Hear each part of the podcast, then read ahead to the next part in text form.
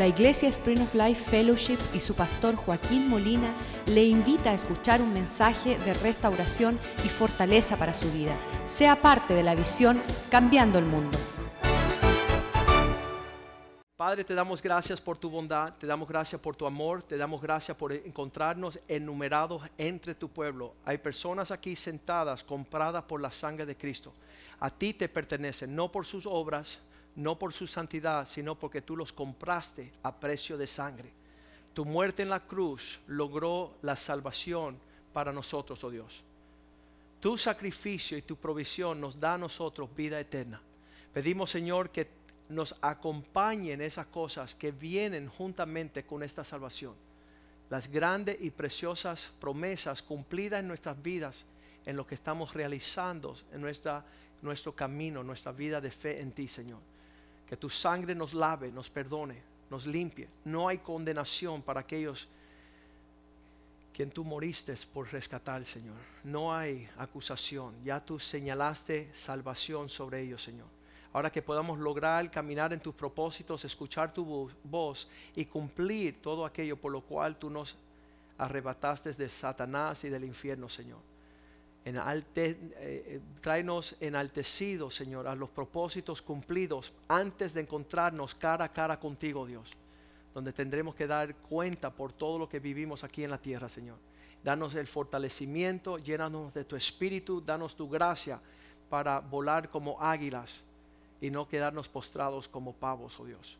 Pedimos, Señor, que tú levantes nuestro rostro que tú seas el que levante nuestra cabeza para mirarte y cumplir aquello que te agrada a ti en todo tiempo.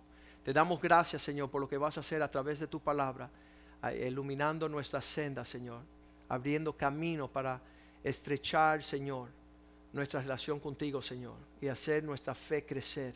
Te lo pedimos en el nombre de Jesús. Amén y amén. Muchas personas no ven el fruto de su vida de fe Ah, las personas pueden ver claramente cuál ha sido nuestro proceder ah, de ser un analfabeto, de ser una persona sin el deseo de honrar a Dios. Hoy día estamos rendidos a sus pies, igual que dijo Joey, ah, nuestra agenda no son de ocho horas de trabajo Dice, ven acá, y cuando tú entras al trabajo, mira, cuando yo abro los ojos ya estoy en el propósito de Dios. Y en la noche, a las 12 de la noche, cuando cierro los ojos, dice, dame, dame descanso, Señor, para que cuando los ojitos abran de nuevo, siga yo en esta jornada de hacer tu voluntad. No se acaba. Bueno, pastor, ¿tú descansas el sábado? Sí, descanso cuando duermo el sábado. ¿Y tú no descansas el domingo? Sí, yo descanso. Yo estoy en un reposo perpetuo. Yo tengo paz una paz que ah, está sobre mi esposa, está sobre mis hijos, nos gozamos en su presencia. Entendemos que cada día Dios ha hecho el día para nosotros alegrarnos y gozarnos en él. Proverbios 15:15 15 dice que el que está haciendo la voluntad de Dios todos los días para el afligido son difíciles, mas el corazón contento tiene un banquete continuo no se nos acaba. Entramos de una fiesta a otra fiesta, a otra fiesta. Estamos celebrando a Cristo todo momento que estamos respirando. Porque solamente en un momento que Dios retrae el respiro y ya usted va a ser un cadáver. El día que el Señor dice, ya no vas a respirar más, ya no hay cumplimiento del propósito de Dios. Entonces yo me inquietaba eso. Yo decía, en lo que estoy vivo, quiero hacer lo que Dios tiene para que yo haga. Y si estoy ocupado en otra cosa, no voy a poder cumplir lo que Dios quiere que nosotros logremos en este mundo. Las personas dicen, Joaquín, ¿y cómo tú te fuiste de tu bufete de abogados? ¿Sabes por qué? Porque yo contemplaba, cuando llego al cielo, cuando se termine todo, voy a decir, hice 5 uh, mil transacciones de bienes raíces. 5 mil transacciones de bienes raíces. Cuando esté en la presencia de Dios y Él me diga, bueno, ¿cómo te fue? Le digo, bueno, mira, hice, ¿y qué es eso? Eso no tiene valor eterno. Eso no tiene propósito, eso no está en la economía de Dios. Lo importante es que cuando estaba haciendo las transacciones de bienes raíces, estaba yo compartiendo con el que estaba delante de mí que Cristo lo amaba y quería salvar su alma. Y ese hombre se rindió a los pies de Cristo y hoy es cristiano juntamente con su esposa y todos los hijos. Porque la prioridad de nosotros tiene que ser Cristo. En esa, en esa transacción había una bruja. ¿Por qué sé que es una bruja? Porque ella quería decirme que ella era más espiritual que yo, porque ella practicaba la yoga. Y ella dice, viste, el problema con ustedes los cristianos es que no meditan. Y nosotros... y yo ahí me empecé a calentar y él dice, ¿verdad, pastor? Sí meditamos. ¿Cómo que usted medita? Sí, porque dice el Salmo 1, versículo 2, que el hombre que medita en la ley de Dios día y noche será como un árbol plantado junto a las aguas, que su hoja no cae y lleva fruto y todo lo que hace prospera. Mira, léenlo, Salmo 1, 2. En la ley del Señor está su delicia y en esta ley medita de día y noche. ¿Qué han dicho que no meditamos? Allá ustedes que están meditando en Satanás, nosotros en la palabra de Dios. Nuestra meditación día y noche. ¿Por qué? Versículo 3. Será como árbol plantado junto a corriente de aguas que da su fruto en su tiempo, su hoja no cae, todo lo que hace prosperará. Nuestra meditación en la palabra de Dios. Cuando llegue una bruja y le, saque el sable, usted córtele la cabeza. En el amor de Dios.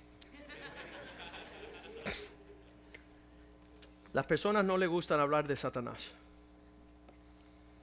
Es nuestro adversario. Si usted no está teniendo problemas con Satanás, es que ya usted está cautivo a hacer su voluntad. Tú no tienes problema con él, está siguiendo su destrucción. La Biblia dice en Juan 10:10 que el diablo vino a matar, a robar y destruir. Esa es su obra. Menguar, el ladrón no viene sino para hurtar, matar y destruir. Mas yo he venido para que tengan vida y la tengan en propósitos grandes. Que existan y que puedan sobrevivir las alturas de aquel que vino. Entonces Satanás no tiene nada para poder quitarnos a nosotros. Y su, preocupación, ah, para aquellos que no saben, se encuentra en Apocalipsis 12:12. 12 Ahí vamos a ver un retrato del sentimiento de nuestro enemigo en la actualidad. Por lo, por lo cual, alegraos cielos y los que moráis en ellos. Todos los que logran estar caminando con el propósito de Dios tendrán una, un banquete continuo, una alegría, están disfrutando la misericordia y la bondad de Dios diariamente. Estaba hablando con mi hijo ayer y dice, papá, tengo esto hoy, esta transacción. ¿Y mañana qué va a pasar? Y le digo, mañana Dios va a estar ahí con la provisión de mañana. Tu Dios será fiel a ti cada día de tu vida. Tú no tienes que estar en un vacío y en una preocupación porque cada día será el cumplimiento de su propósito sobre tu vida. Lo único que tienes que hacer es alegrarle y servirle y alabarle. Tu parte es agradecerle a Dios lo que Él hace. Por lo cual alegraos los cielos y aquellos que moran en esos propósitos. Pero hay de los moradores de la tierra y aquellos que comercian en el mar. Porque el diablo ha descendido y a vosotros, ha descendido a vosotros con gran ira. Y el problema no es que el diablo existe ni que está bravo. El problema es el final de este versículo que dice, sabiendo él que tiene poco tiempo, tiene tiempo limitado para cumplir lo que él hace en matar, robar y destruir. Entonces, si el diablo está preocupado por el tiempo que él tiene sobre la faz de la tierra, ¿cómo seremos nosotros que estamos viviendo para el propósito de Dios? Debemos tener un fervor, tenemos que tener una urgencia que el tiempo limitado que tenemos sobre la faz de la tierra estamos agradando a Dios y no a los hombres. No tenemos tiempo para estar vagando. Una de las cosas que sucede con nuestra fe, y hemos titulado este mensaje, la, la urgencia de la fe que cambia el mundo. Que no podemos poner para mañana lo que Dios nos está llamando a hacer hoy. No podemos halagar los propósitos de Dios y decir, lo voy a pensar, lo voy a considerar había una canción que cantaban diciendo que en la urgencia de la fe, lo que Dios quiere cumplir sobre la faz de la tierra, nosotros no podemos decir mañana yo me entregaré, mañana Yo lo pensé para hoy, mas prefiero decir mañana. Esa es la palabra favorita de los latinos. Si usted quiere saber eso, mira, Paco tiene todo una trayectoria. Paco, ¿tú lo quieres mostrar? ¿Lo tienes en el ánimo de compartir? ¿Sí o no? Si no, ah, ven acá, ven acá. Esto fue así, en las primeras semanas de haber conocido a Paco. Paco dice, Joaquín, quiero decirte algo. El latino tiene un problema. Mañana. Diligente, hombre de negocio, hombre que Dios eh, de verdad ha hecho cosas maravillosas, pero cuando Él dice, vamos a formar un equipo para poder hacer cosas grandes, la palabra estelar de todos sus, de todo su equipo es, Paco, gracias, vamos a hacerlo. Sí, sí, así es. Cuéntalo, cuéntalo esa historia, porque es, es- es una anécdota. ¿Qué parte? Larga. Bueno, la cuestión es que, que- que lo que tú le dices a un- tus empleados, cuando ellos te- tú le dices, mira, este es el proyecto que tenemos, y ellos te dicen, está bien, pero mañana. No, bueno, yo. ¿Está puesto eso? Ahí está. Bueno, eh, partamos de que yo era un niño pobre de un barrio muy pobre. Y ahí empieza todo, ¿no? Yo aprendí que el que corría más en el colegio comía mejor. Por ejemplo, o en mi casa, eh, yo estuve viviendo en Santander, una parte muy bella de España, y después de la guerra, claro, yo nací durante la guerra. Y fui a vivir con mis primos, que eh, mi tío era panadero, era el presidente de las panaderías, y éramos los únicos que tomábamos pan blanco, porque el pan blanco era extraperlo. Pescaban con pan blanco ibas a la cárcel. Y mi tío por las mañanas, trabajaba por las noches y por las mañanas iba con una, bata con plástico y tal, y llevaba comida de pan blanco, ¿no? Y yo era el más pequeño, y todos hablaban, los mayores sabían mucho tal, pero... Y entonces, es, es muy gracioso recordarlo ahora, ¿no? Porque todos eran más grandes que yo y dormíamos tres en los pies de la cama y tres en la cabecera. Y todo, yo era siempre que tenía que espabilar, o espabilaba o no comía. Y cuando llegaba mi tío, por la mañana temprano todos lo esperábamos, estaba la leche y había que comer el pan. Esta historia no tiene nada que ver con lo que me está preguntando el doctor. Pero, es tan anecdótica y tan bonita, ¿no? Tan humana.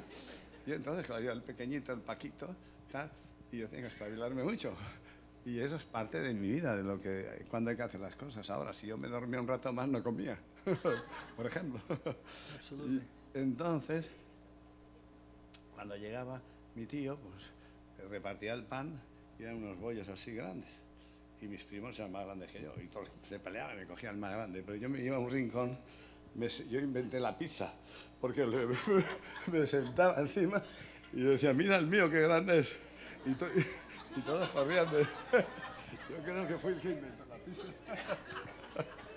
y bueno, y todo así.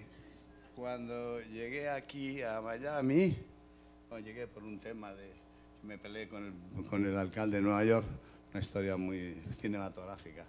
Pero llegué aquí en ese tiempo y aquí había, el único negocio que había en Miami era en Hialeah, unas fábricas de, de ropa que los cubanos montasteis aquí, que era lo único que se fabricaba. Hoy no se fabrica ni eso, ni no se fabrica nada.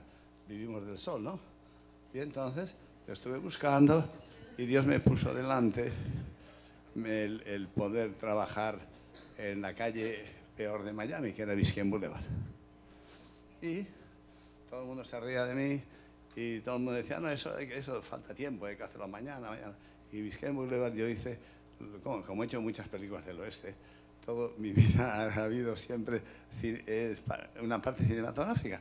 Y eso, entonces yo vi que en todas las partes del mundo, la calle que es las ciudades importantes, la más importante es la que está junto al agua y junto a Downtown. Y eso era Biscayne Boulevard. Era el nido de prostitución más grande de Estados Unidos, creo yo. Y yo compré todos esos moteles por nada y los tumbé. Y el Miami Herald me dio el título, porque ya todo esto fui comprando otros edificios. Los bancos vieron que yo funcionaba y me daban dinero, me venían a dar dinero, qué tontería, ¿verdad? Pues era así, porque nadie pensaba en mis gémulos. Y eh, bueno, total que día el Miami Herald me pone una foto mía de mis películas, George Martin, que mi, mi nombre artístico es George Martin, que es una etapa de, de cuando se mató mi equipo de gimnasia, yo era campeón de Europa de gimnasia con mi equipo y yo me tocó ir a África y me salvó la vida, ¿no? Entonces, en ese momento, eh, Miami Herald viene y me dice, vamos a ver, yo tengo fotos y cosas en mis estudios, ¿no? Y entonces pusieron, y George Martin, Paco Martínez, el varón de Biscayne, porque pusieron todas las propiedades que había comprado a lo largo de, a lo largo de, de Miami, de, de Biscayne Boulevard. Yo compré todos los hoteles de prostitución, los cerré, los limpié, bueno, vaya mucha gente todavía está muy enfadada conmigo, ¿no? Pero bueno. Total, que bueno, se reía todo el mundo. Y, no, y esto, esto, de esto ya vendrá. ¿no? Yo decía, no, hay que hacerlo ahora. Y todos los que se reían hay un loco español que está comprando mis Boulevard. ¿Pero qué hace este con la prostitución? ¿Qué hace? No, no pensaban en que había un futuro inmediato. Y entonces, por ejemplo, me decían, bueno, ¿y cu- cuántos negros has comprado esta semana? Digo, "Mira, yo tengo una, una ahijada mía es negra, para empezar, ¿no? Digo, bueno, reíros porque el día que esto se limpie veréis, ¿no? Efectivamente, cuando yo empecé a vender cosas mías, fueron, lo que pagué 10 mil dólares fueron 500 mil. Y entonces fue lo que había que hacer, la respuesta tal vez más directa económicamente, fue que todo eso que había comprado por 10, me lo compraban por mil. ¿Comprendes? Pero hablamos ya de cientos y cientos de mil. Pero todo era hacerlo ahora. Y entonces yo, en mis, yo tengo 250 obreros, aunque me veáis tan mal vestido y todo eso. Y yo no digo, como dicen los españoles, les gusta mucho decir, gracias a mí viven 250 familias. Yo no, no, yo digo, no, no. Yo tengo 250 empleados que viven muy bien, trabajan conmigo, yo les pago. Pero si no, si no trabajaran, yo no los iba a alimentar, eso de alimento, no, no. Que lo ganan ellos, ¿no? Y soy un afortunado, que tengo una gente maravillosa. Los pastores y mi tía y mi mamá, están ahí las dos. me conocen muy bien y tengo los empleados mejores del mundo. Dios me da mucho. Hasta me ha dado llegar aquí. Amén. El empleado que te dice a ti, tú le dices, vete a pintar este muro, y te dice mañana, ¿qué tú le dices? No, está- está- se desp- ya que no ¿Se lo despidió? No, coge la maleta y se van ya. Se tienen que ir. Amén. Gracias, Paco. Lo que estábamos hablando, ese tema lo hablamos el primer día con Paco. Él, él me dice a mí, la, la- la palabra favorita de los latinos es mañana. Todo lo quieren hacer mañana. ¿Sabes qué? Dios dice, este es el día que el Señor ha hecho. Salmo 118, 24 dice, este es el día que Dios ha hecho para alegrarnos. Tú quieres vivir la alegría, el propósito de Dios para tu vida, cumple lo que Dios te dice hacer hoy. No lo dejes para mañana. Este es el día que hizo Jehová para gozarnos y alegrarnos en él. La persona que está diciendo mañana está posponiendo la bendición de mañana para el próximo día. Cuando él le dice al pueblo de Israel, entren a la tierra prometida ya, y dijeron, lo vamos a considerar. Dios dijo, no van a entrar. Si queremos entrar, 40 años en un desierto dando vueltas. Porque cuando Dios dijo, entren, ellos dijeron, mañana yo me entregaré, mañana. Lo consideré hoy, pero mucho mejor decir, mañana. Mañana voy a entregarme a Cristo. Mañana voy a ponerme en serio con el Señor. Mañana voy a responder a lo que Dios me está exigiendo hoy. Estamos viendo el Proverbios, lo vamos a leer, Proverbios 27.1. Dice, no te jactes en mañana. ¿Quién eres tú de jactarte en el día de mañana? ¿Cómo tú tomas el poder de hacer lo que Dios te mandó hacer hoy y tú traspasarlo para otro día? Porque no sabes qué dará de sí el día. Tú no sabes lo que va a suceder mañana. Tú no tienes el potencial de conocer los tiempos del Señor. Estaba diciendo esta semana, estaba diciendo, ¿sabes qué? Tú no eres indispensable. El Señor es capaz de levantar a alguien hoy de lo que tú tenías que haber hecho ayer. Dios es capaz de usar otro instrumento. Así le dijo Mardoqueo a Esther. Le dijo, si no entras hoy a interceder por el pueblo de Dios y hacer lo que está en tus manos por hacer, Dios levantará a otro. Dios levantará a otra familia. Dios levantará a otro en el medio de esta situación. Y no somos indispensables. En Hechos 24, 25, ah, Pablo estaba hablando con un gobernador estaba diciéndole todas las cosas que concernían su uh, propósito en Cristo. Mira lo que decía el 25, dice, pero al disertar, cuando Pablo estaba compartiendo con el gobernador Félix acerca de la justicia, lo que Dios quiere, ¿qué es lo que Dios... mira, esto no es una prédica linda para que usted escuche y se vaya a la casa y decir, qué linda fue la prédica. Yo deseo que cada persona que Dios trajo aquí pueda escudriñar su corazón delante del Señor y decir, Señor, ¿qué es lo que tengo que hacer hoy? No lo que voy a dejar de ser mañana, el verano, la primavera, el otoño. Yo, yo quiero saber lo que Dios quiere de mí ya. Porque eso cumple con el propósito del testimonio de Dios para mi vida. Dice el salmista, yo no quiero dejar que otro tome mi lugar. Yo no quiero que otro tome lo que Dios quiere que yo tome. Cristo dijo, si usted no viven para lavarme a mí, las piedras se levantarán. De las piedras habla de un pueblo impío que tiene su corazón duro contra el Señor. Y no se sorprenda que tú que fuiste llamado a hacer cosas grandes para Dios y Dios traiga un impío y haga todo lo que hace años Dios está pidiendo de ti. ¿Por qué? Porque hemos estado postorgando, somos pro... Ah, eso, estamos procrastinando. Estamos dejando para mañana. Mañana yo seré un príncipe. Mañana yo tengo un amigo abogado, dice, yo cuando me case voy a entregarme a Cristo. Yo cuando termine la carrera de abogado voy a servir a Cristo. Yo cuando tenga mis hijos, voy, cuando tenga mis nietos voy a conocer a Cristo, voy a servirle. Cuando yo esté retirado y sea viejito voy a servir a Cristo. Y sabes qué? Nunca ha servido a Cristo nunca ha hecho las cosas que Dios tenía para él. Y yo, yo estoy, eh, estoy temeroso, Señor, si yo no camino hacia adelante, me voy a quedar atrás. No se va a cumplir tu propósito en mi vida. Yo no puedo estar estancado en mis pensamientos. Dice que Pablo le habló, según le habló de la justicia, del dominio propio y del juicio venidero. Escucha las tres etapas. Lo que Dios quiere hacer, si lo vas a hacer o las consecuencias de lo que hiciste o no hiciste. Cada tiene su etapa. Escuchar claramente lo que Dios quiere de mí, de mi familia, de mi esposa, de mis hijos. Yo nací para servir a Cristo, para darle gloria a Él. Toda mi vida representa qué es lo que Cristo quiere hacer a través de mí. El cantante El Puma me encuentra y dice, Joaquín, tú debes ser alcalde de Miami. Dios me libre. Dios me libre vivir para la gloria de los hombres. Si vivo para aquello que los hombres llaman bien, no sería siervo de Dios. No me reconocieran como una persona en seria con las cosas de Dios. Nuestro nombre, dice los demonios, a Pablo conozco, a Cristo conozco, pero tú quién rayo eres? Si tú nunca has fichado existencia en los propósitos de Dios. Tú no vives para Dios.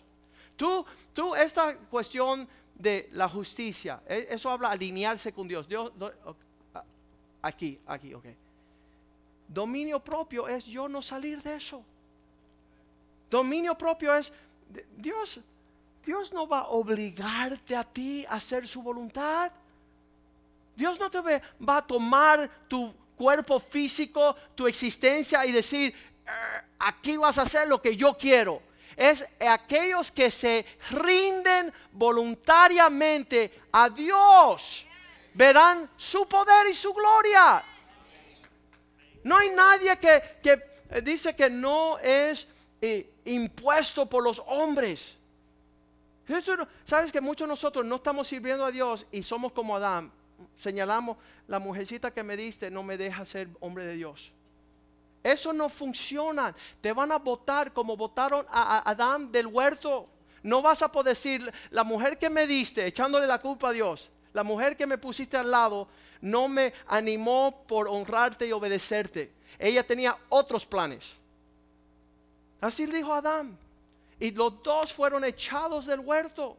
Entonces, en este propósito, dice así, dice que uh, Félix, escuchando la urgencia de la justicia, del dominio propio y del juicio venidero, tres cosas reales. Dios te habló. Yes. Tú no puedes decir, yo no he escuchado lo que Dios quiere con mi vida. Dios tiene, dice que todos estaremos en su presencia y no habrá uno con excusa. ¿Se imagina los millones y millones de personas próximo? ¿Tú eh, supiste lo, lo, que yo quería con tu vida? Nunca me dé por enterado. Las piedras te han hablado. Eh, a Balaam una burra le habló, una mula. El propósito de Dios se descubre en tu corazón porque Dios está ahí hace rato yo estoy a la puerta y llamo. El que viene a mí y abre la puerta, yo entraré y cenaré con él. Algunos están escuchando que Dios toca su corazón, más duro que una piedra. No hay nadie aquí. Dios tiene su testimonio. Él se ha dignado a ir a nuestro nivel y hablarnos en nuestro lenguaje. Dios no te habla como chino. Al chino Dios le habla como chino, pero tú te, habla en castellano, te habla en tal forma que tú puedes saber el juicio de Dios, saber cómo tú debes de alinearte en dominio propio y saber que si tú no te alineas, si tú no cumples la voluntad de aquel que te creó, la única expectativa es juicio, responsabilidad por lo que no hiciste cuando lo tenía que haber hecho. Yo muchas veces le hablo a la mujer ¿Cuántos saben amén? Las mujeres saben, yo hablo fuerte a la mujer. ¿Sabes por qué? Porque no es bueno que el hombre esté solo. Y si el hombre va a lograr el propósito de Dios es por la ayuda perfecta, no por una ayuda demonia, una ayuda idónea, no demonia. Es bien importante que si el hombre necesita el ánimo por cumplir el propósito de Dios, una mujer a su lado tiene que animarle. Y le doy gracias a Dios por mi esposa. Doy gracias a Dios por, por impulsarme el día que le dije, mi amor, Dios me está llamando a comenzar una iglesia. Ella empezó a temblar, ella empezó a llorar. Ella dijo, hagamos lo que Dios te ha llamado a hacer. Cuatro hijos chiquitos, todo un panorama económico de, devastador. Pero ella prefirió temer a Dios y hacer su voluntad y animar a su esposo a hacer lo que Dios le estaba llamando a hacer. Y en este hombre, versículo 25, dice que después que Pablo le habló, Félix se espantó. Ay, ay. Un Dios que habla, un Dios que requiere, un Dios que enjuicia. Se espantó el gobernador y dijo, ahora Pablito, vete allá a la cárcel para yo escucharte en un tiempo oportuno futuro. Félix cantó la canción Mañana, Pablo, yo te veré mañana. No quiero escuchar hoy de el Señor. Prefiero decir mañana. Ahí Dios habla con alguien.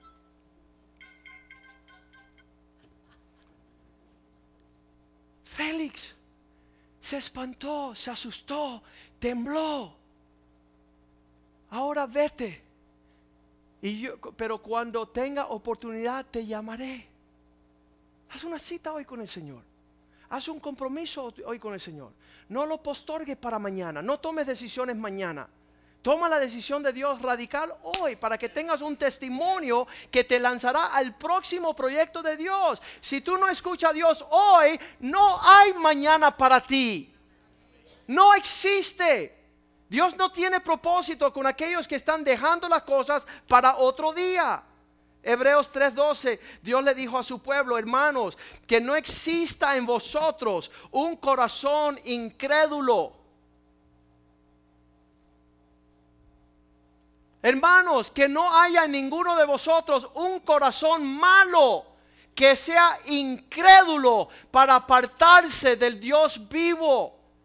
Es que, no, que venga una palabra tan específica a tu vida y que tú digas, coincidencia. Oye, que, qué tremendo el ánimo del pastor hoy.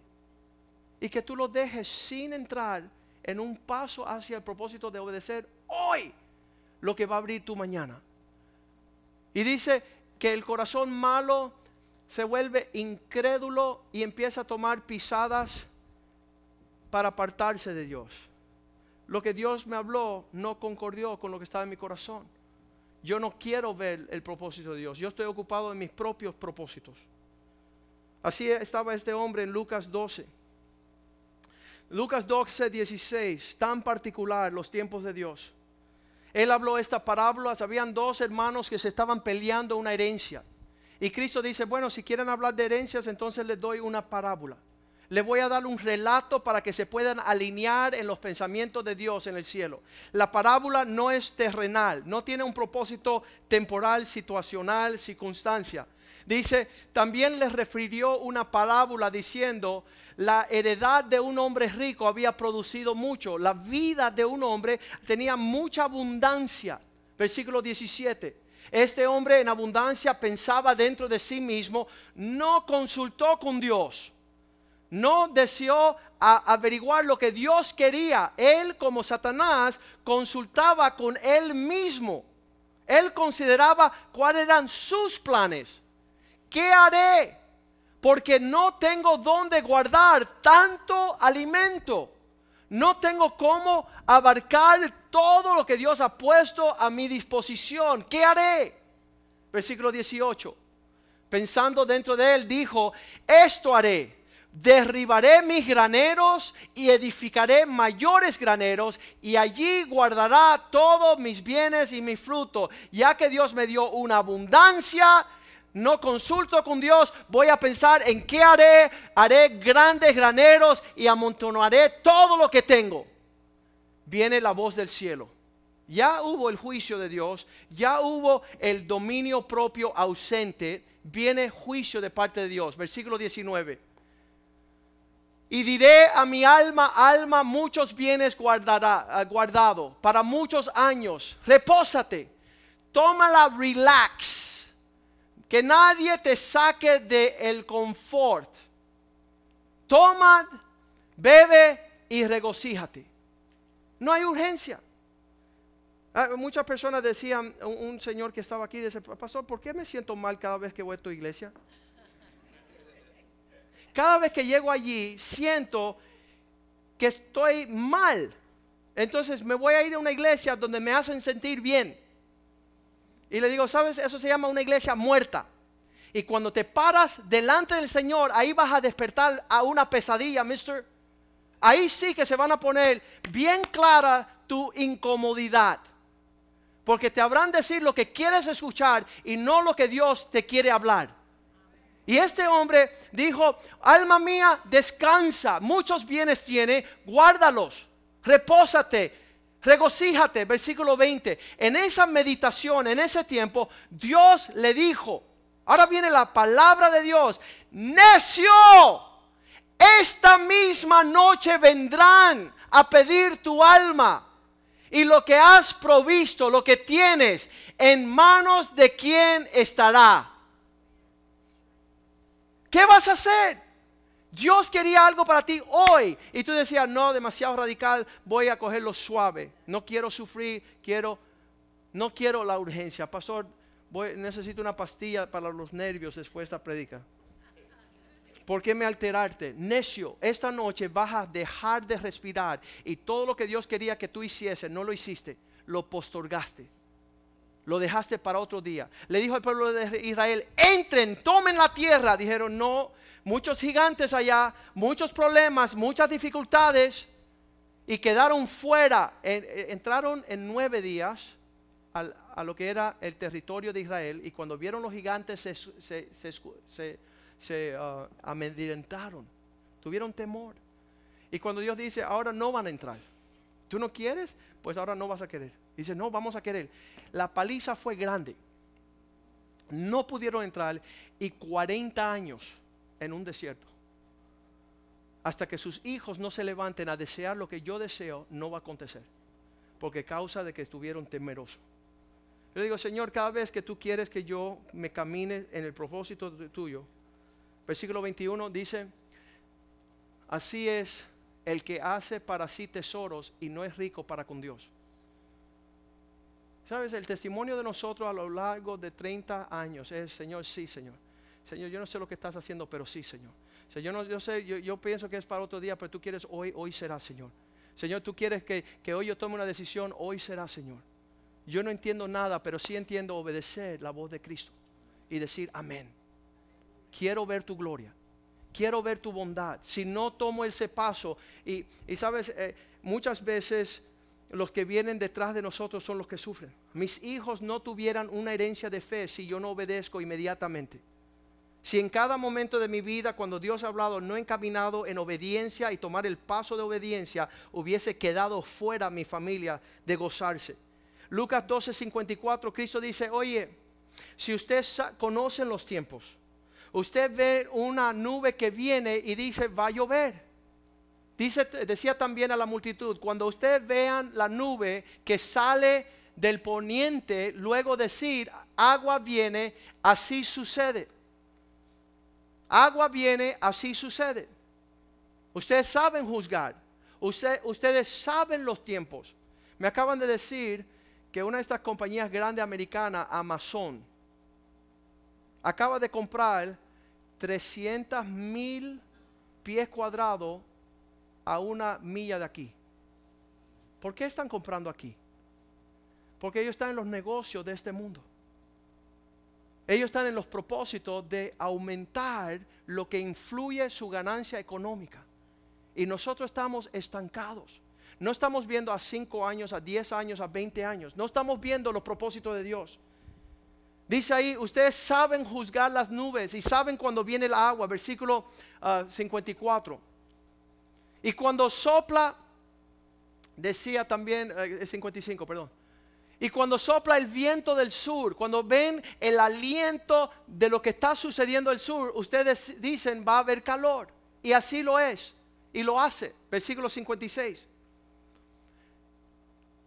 Si no están caminando en la línea de los propósitos míos sobre la tierra, están actuando hipócritamente. Sabéis distinguir el aspecto del cielo y de la tierra. ¿Y cómo no pueden conocer los tiempos de Dios? ¿Cómo no saben la hora que es?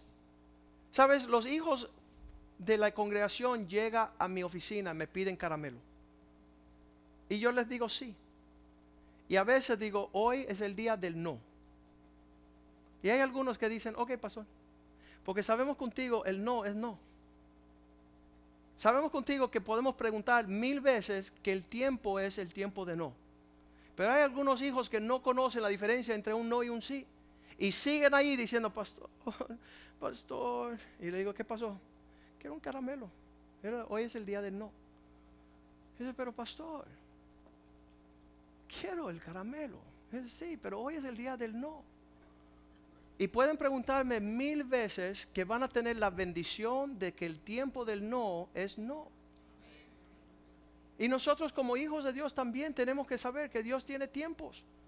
Y cuando Dios quiere que uno obedezca es de inmediato. No es decirse el loco, yo, yo voy a esperar. O quizás Dios diga otra cosa.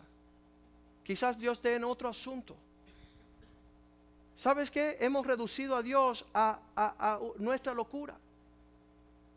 Efesios 4, 17, Pablo le habla al pueblo de los Éfesos.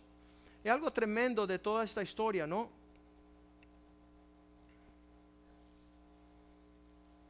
Esto pues yo digo y requiero en el Señor que ya no andéis como los otros gentiles, gentiles que andan en la vanidad de su mente hay, personas que en la tierra no quieren acercarse a preguntarle a Dios qué es lo que tú quieres. Se están haciendo los locos para, para hacer sus propias necedades. No concuerda sus decisiones con los pensamientos del Dios en el cielo. Ya no andemos así, en la vanidad de nuestra mente, versículo 18. Teniendo nuestro entendimiento entenebrecido, no hay luz aquí. Estamos ajenos a la vida de Dios por la ignorancia que hay en ellos, por la dureza de su corazón. No quieren escuchar a Dios. Ellos no son partidarios de los planes de Dios porque no consideran lo que Dios está haciendo. No está en su agenda.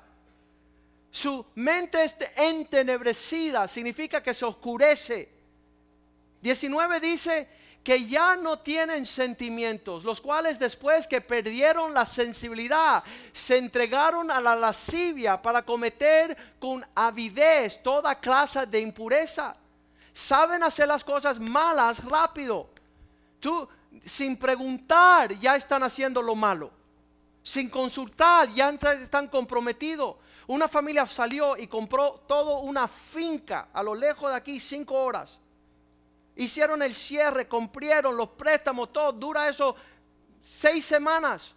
Y vienen a mi oficina, tocan la puerta. Pastor, queremos consultar algo contigo. ¿Qué quieren consultar?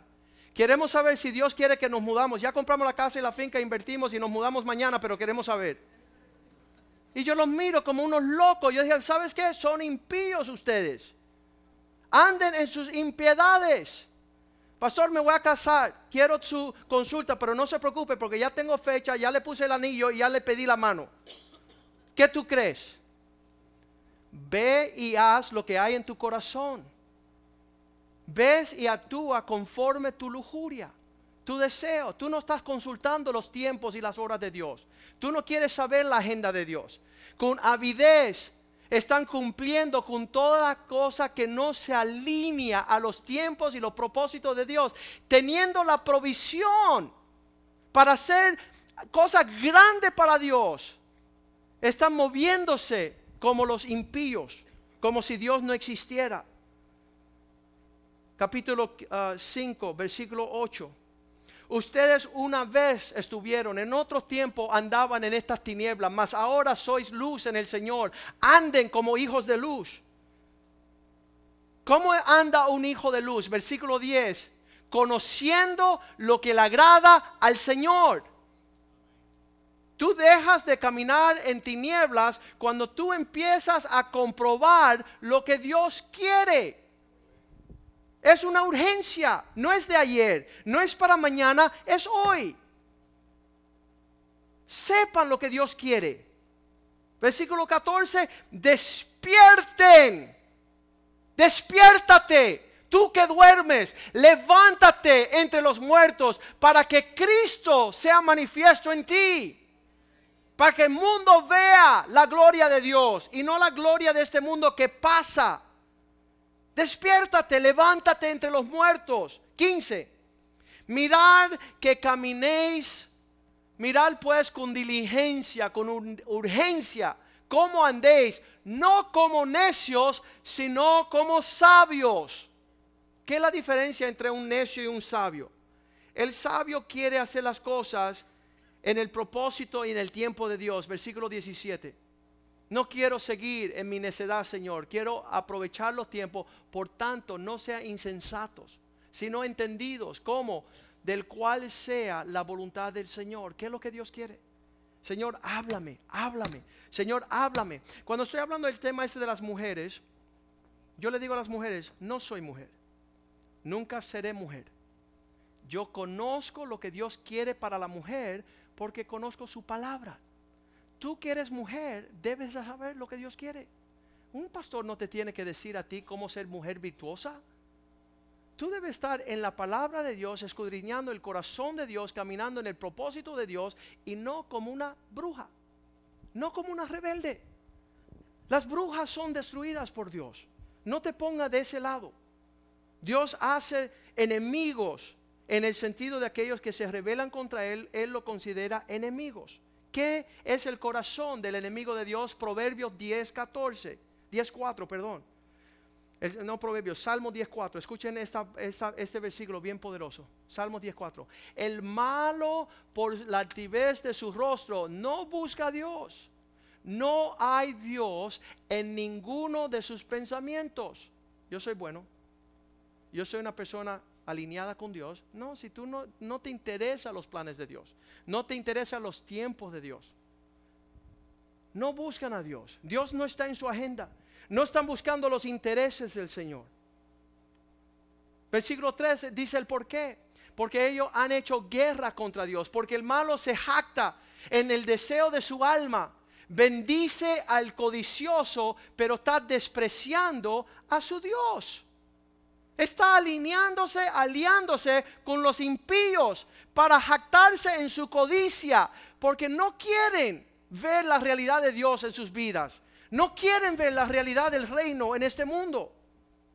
Cuando mis hijos se mueven en la forma de sus dientes. Fuimos a México, uh, una jovencita no tenía aparatitos, dijimos, pastor, toma el dinero para arreglar el rostro, la sonrisa de esta niña. Amén unos años después, Dios le da a mis hijos tratamiento dental gratis, odontólogo, y todos ellos tienen sus aparatitos y todos sonrisas bellas. Le digo a mis hijos, esa sonrisa se las entregó papá Dios.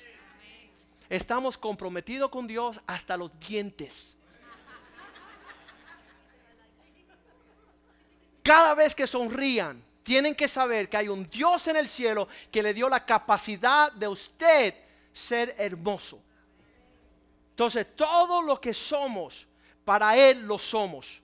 No para mañana, no para el año que viene, no durante cinco años ni diez años, porque nuestros pensamientos tienen que estar bien alineados, que esta noche vienen por vuestra alma. Y usted está pensando en otras cosas que no tienen nada que ver con el corazón de Dios. Está corriendo con los codiciosos que desprecian, les restan el valor a Dios y su reino, el cual lo dio, todo para nosotros. Todo. Entonces este versículo en 1 de Pedro 4:3 me interesa. Porque Pedro dice, ya pasé suficiente tiempo como payaso del diablo.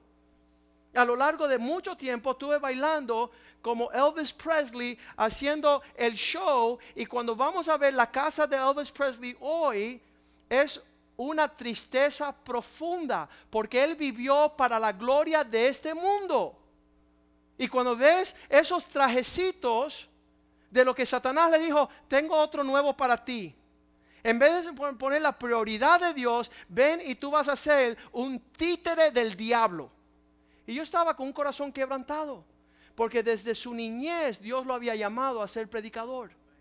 Desde su niñez Dios lo estaba llamando. Y las canciones que más le traían paz a él eran las alabanzas a su Dios. Pero su prioridad en este mundo fue servir su deseo y la codicia de los impíos. De aquellos que decían, compra, compra, compra. Dale, vende, vende, vende. Baila, baila, baila. Canta, canta, canta. Vete para el infierno infeliz. Porque bailaste el mambo de Satanás. Estabas tú con un bolero profundo de lascivia y lujuria en este mundo. Y no hubo oportunidad. Basta ya el tiempo pasado para haber hecho lo que agrada a los impíos andando en lascivias, concupiscencia, imbraguéis, orgías, disipación, cosas abominables que levantabas como prioridad antes tu Dios. ¿Qué es más importante? Yo decía, Señor, yo no quiero morir haciendo transacciones de bienes raíces. Yo no quiero morir haciendo contratos, llenando mis bolsillos de papel verde que no tienen nada de valor en el cielo. Vamos a llorar. Esto es dinero monopolio. La gloria de Dios no pasa. No pasa lo que Dios tiene para nosotros en su propósito. El legado que dejamos sobre nuestros hijos y los hijos de nuestros hijos. Mil años de generaciones de aquellos que temen a Dios y hacen su voluntad. Y le hemos enseñado a nuestros hijos ser miserables, desnudos. No conocen a Dios. Basta ya el tiempo agradando a los gentiles, andando en los deseos de este mundo. Versículo 4. En estas cosas a ellos les parecen extraño que usted no corren con ellos en la mismo desenfreno y los ultrujan, le- les ultrajan. Le dice que, que hablan mal de ustedes. Ustedes están en otra prioridad. Se vuelven locos. Joaquín, ¿cómo dejas lo que nosotros estamos anhelando? ¿Cómo lo dejas? Porque como dijo Bishop Boone, es basura.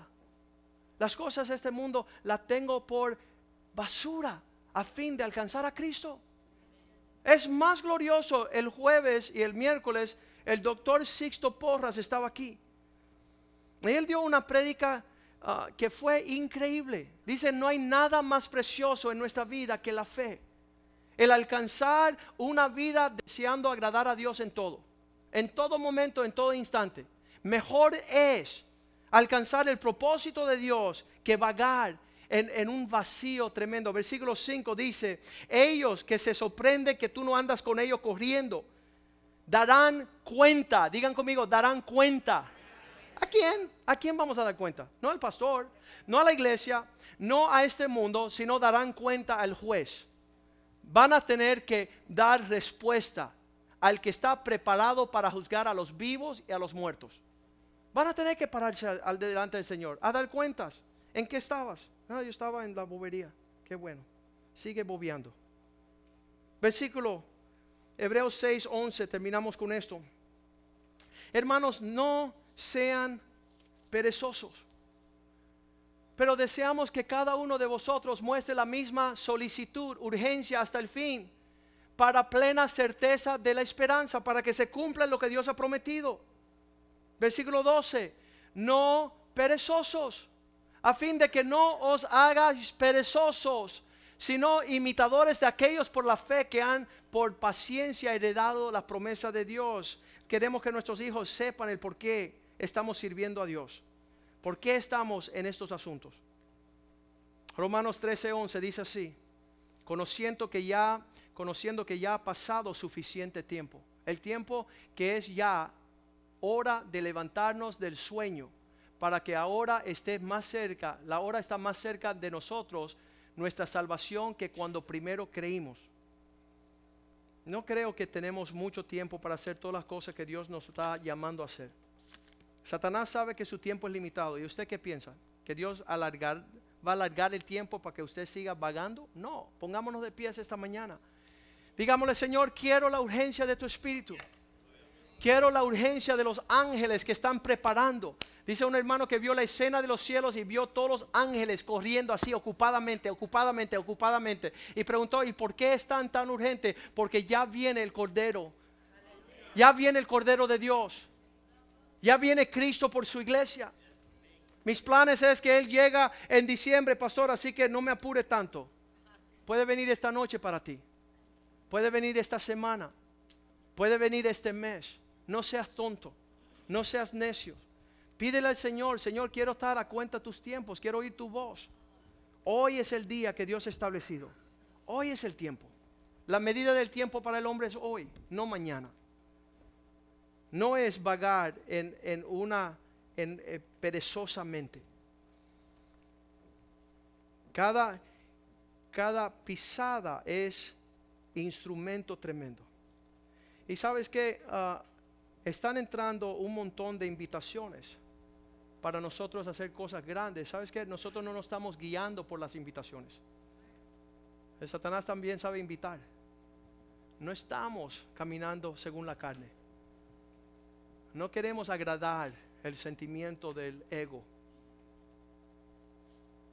Preferimos que nadie nos conoce, pero que Dios nos conozca. Queremos los tiempos de Dios. No deje para mañana lo que ya Dios hace tiempo te estás hablando. Ofrécete hoy a Dios. Ofrécete hoy, ríndete tu voluntad hoy.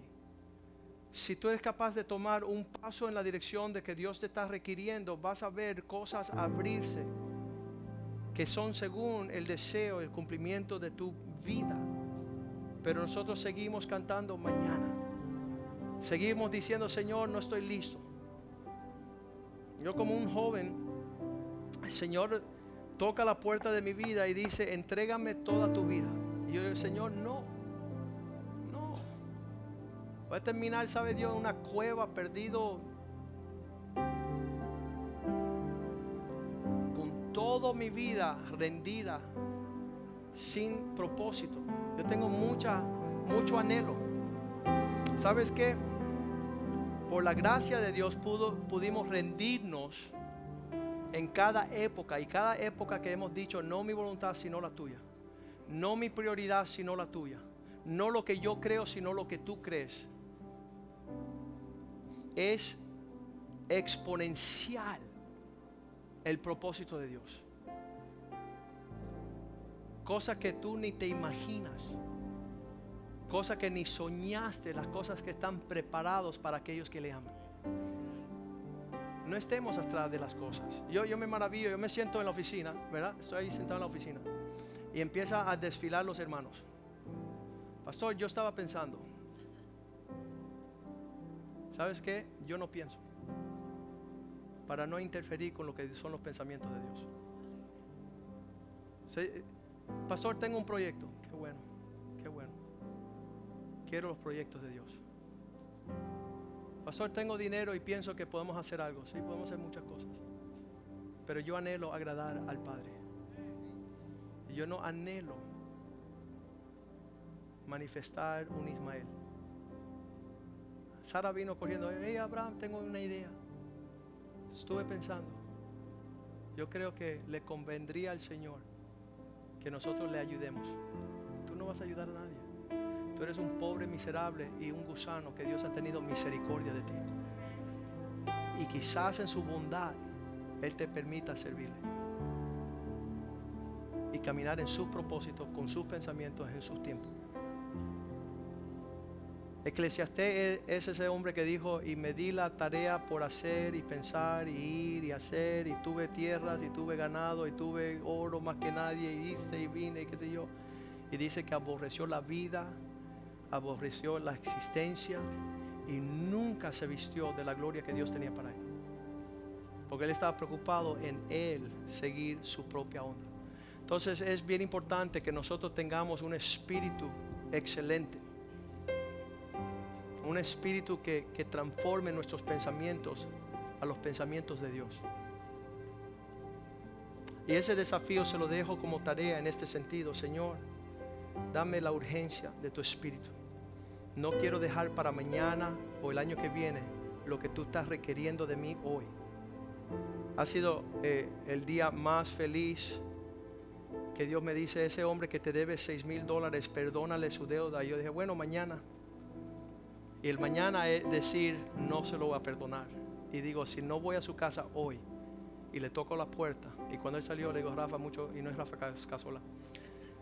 Rafa, ¿cómo estás? Dios te bendiga. Oye, lo que me debes, el Señor me dijo que te lo cancelara. Dice, no, no, mañana te voy a pagar.